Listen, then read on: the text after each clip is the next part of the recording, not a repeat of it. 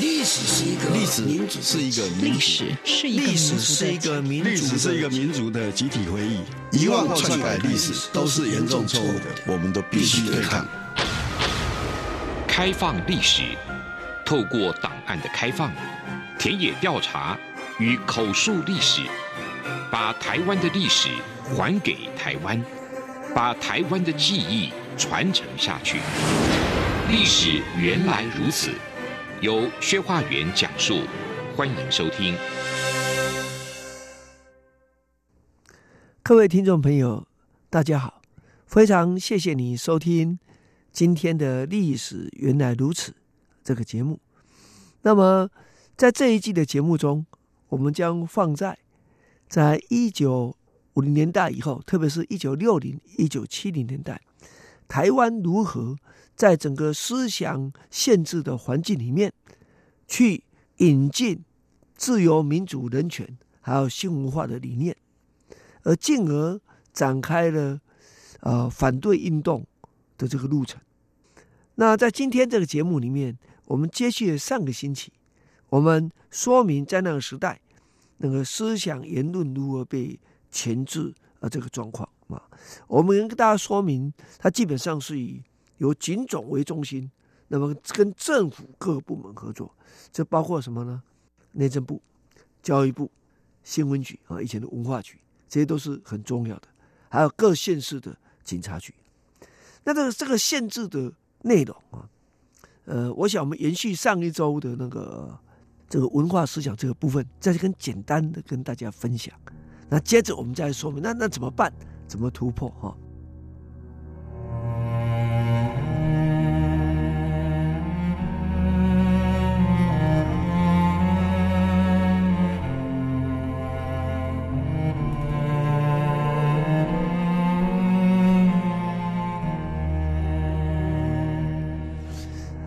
在我读国小六年级到国中的初期啊，台湾就曾经有一波的这个文化的压制运动，这不是突然的，早就有的。在五零年代，呃，限制你拜拜，比如中元普渡只能在某一天，啊，只有哪一天能够演戏，那这样你就知道嘛，很多剧团没得演，当然就关门了嘛，啊，这是一个。那传统。那个庙会拜拜的那个所谓社会流动沟通的功能啊，也会降低啊，这些都是不用说明的啦。但实际上，在六零年代末期，特别七零年代初期啊，因为这个碰到世界的嬉皮风啊，啊，那个时代很很重要，说哎，有很多对原来思想的反叛啊。那在欧洲，那可能就是六八年啊，这个这个社会文化的革命。在美国，可能是新左派的起来，要批判所谓比较僵化的资本主义的思想跟文化的价值。那台湾也是一样啊，这些问题。台湾我们之前讲过，它有一些被限制，可是因为它又有美国这些西方的因素，引进来有些哎，好像又在有在可以不要直接喷到，像在若有若无之间，还可以做一些什么样的事情。那在这个状况里面呢，我们就会发现说，哎，你的穿着啊，你的打扮，啊，可能会成为被限制的对象。那实际上那个主导也是警备总部啊。呃，简单来讲，实际上台大好几个教授都被带到警察局去了 啊，因为警察不知道他是教授啊。当时我我我的印象是这样的，就是啊，一个街两头封起来，然后走过来，那你的头发太长。就叫嬉皮嘛，对不对？好，啊，你的裤子哈，哎，裤子和裙子啊，女生的裙子太短，那就妨害社会风化嘛。啊，这个当然都是构成要件的。那头发太长怎么办呢？他可能直接就给你理斑马线嘛，就是理几条，那你就走到隔壁的理发厅自己理，不然怎么回家啊？所以那是那个时代。呃，我记得那时候有一首流行歌曲说：“剪掉你的长头发。”换掉你的喇叭裤啊！我自己在当学生的时候，因为那个不能穿喇叭裤，我就跟教官开玩笑说：“教官，那个下面放大一点叫喇叭裤啊，小一点啊叫做水兵裤啊，通通不行，请问要怎么办呢？啊啊，那直筒直筒叫小喇叭啊，所以这这都是给各位参考。那那个思想禁锢的时代，不是什么不能跳舞啦，不能办舞会而已，现在连这个都是有限制的啦。只是台湾的限制有时候没那么严，它有一些呃社会能够呃就可能继续发展的可能性。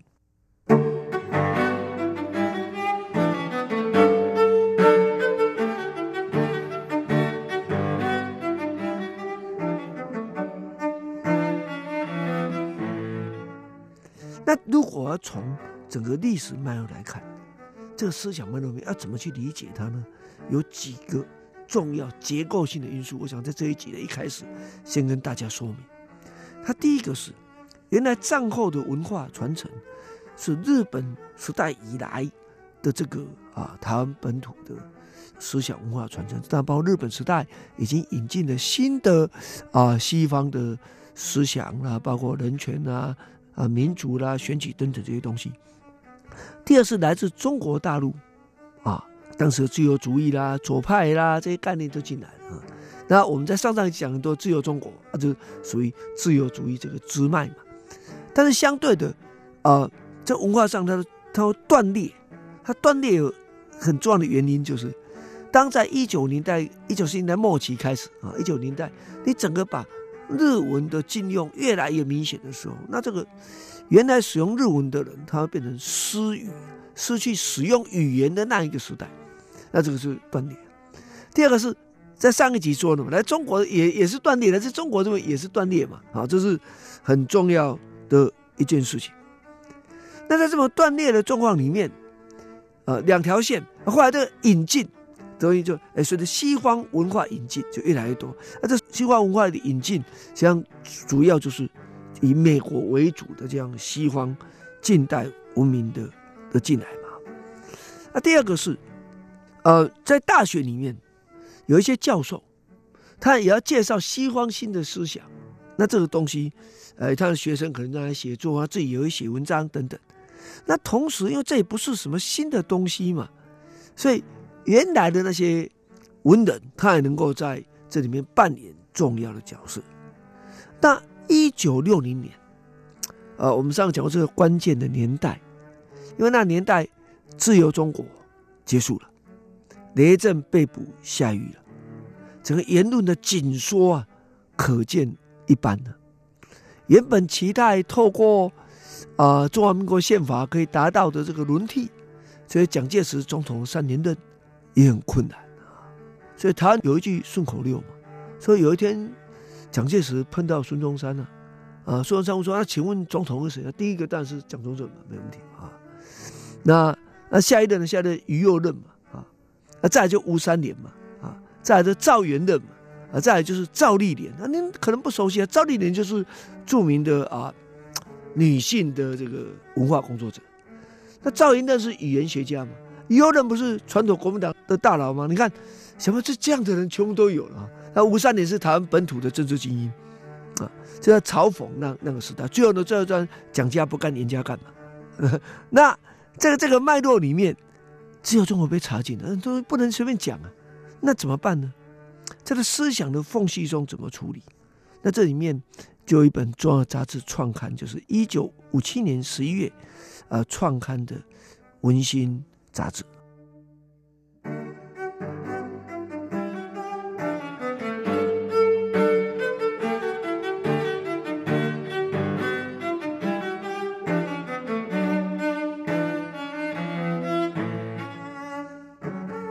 文心杂志能够创刊，有它的一个重要的背景啊。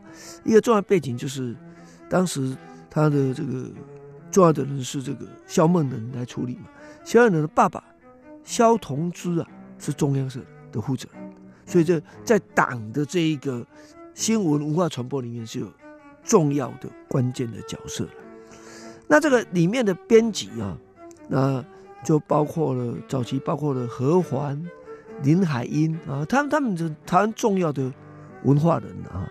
那林海音当时一开始是在联合报兼嘛，后来因为这个船长事件啊，那被迫离开联合报啊。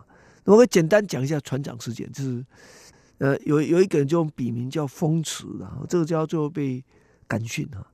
那因为风池听起来像讽刺。OK 啊，那里面讲说有一个船长在海上迷航，到了一个美丽的小岛，碰到一个啊美丽的啊这女王啊，所以他们就给他非常多的这个很好的东西，所以就留下来。最后呢，水手年纪越来越老，船越来越破，就没办法回去了。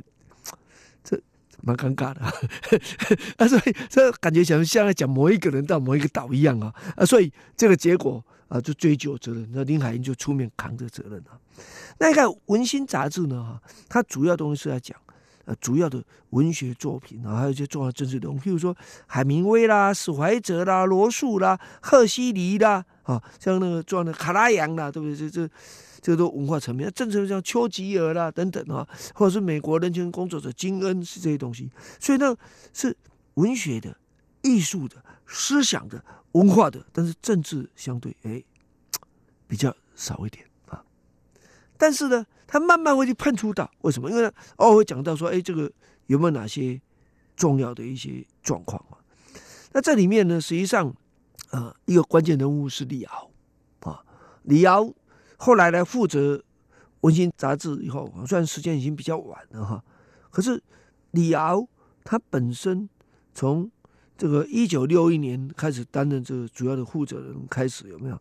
他就掀起了重要的一些论战啊，其中是呃中西文化论战是很重要的。可在这个整个脉络中，我们要回到当时台湾的历史脉络啊，站在整个限制的中华人一开始在引进这些西方的文化这些东西，这实际上在自由中国做了一些了啊，只是文心的重点就放在这里，因为那时候不可能政论杂志嘛，那就放在这里。所以这个这个引进的本身当然包括一些现实的批判啊，包括说卡缪啊这些存在主义者啊，这当然在台湾有一阵存在主义是被插进的啊，这当然是一一个重要的事情。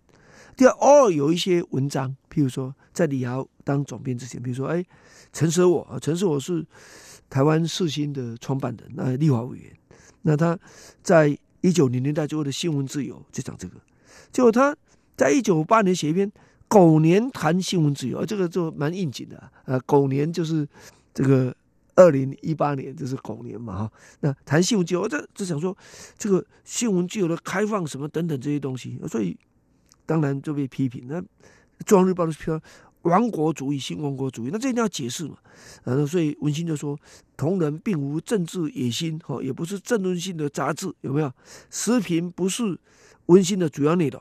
啊，所以不再讨论啊，这等于是就达到钳制的的效果哈。所以我刚刚讲，第一来讲是这一段，那偶尔就比如说殷海光说我们应该走哪一条路啊？那李昇庭就写论学术自由啊，啊，哇，这些都是在李敖之前的文心里面，哦有关这个有点跟现实有点关系的一个部分啊，那。后来引进的中西文化论战，这就是很重要的事情。那中西文化论战，李敖当然扮演重要的角色，但实际上在比战的过程中，他们的对手是当时的立法委员胡秋元，胡秋元先生哈。那这个对话，这个里面就是从原本的不同的文化出入的主张，到最后做历史的论战，因为李敖读历史的嘛，所以就说：哎，胡秋原本来是谁？我就发现他参加过民变。啊那这个这个就是当年在福建，那么左派结合军人反蒋的重要的运动啊，这个事情就当然就一时就风声鹤唳了。那胡秋原他们对李敖就开始批判，那李敖同时要求交棒，这个感觉多敏感啊，感觉起来好像本来没有什么关系，可是讲的是，呃，也许讲本来是最好的学术界，可一直不断的扩大到，呃，所以呃要不要交棒这个事情，那可能对于原来的执政者或掌权者有逼宫的味道。啊，这段相对就紧张了。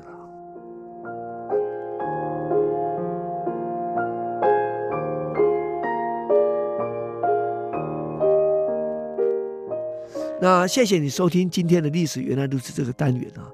我们这个节目在下一周，我们就继续跟讨论那中性化论战是怎么回事啊？是如何产生的啊？我们下周见。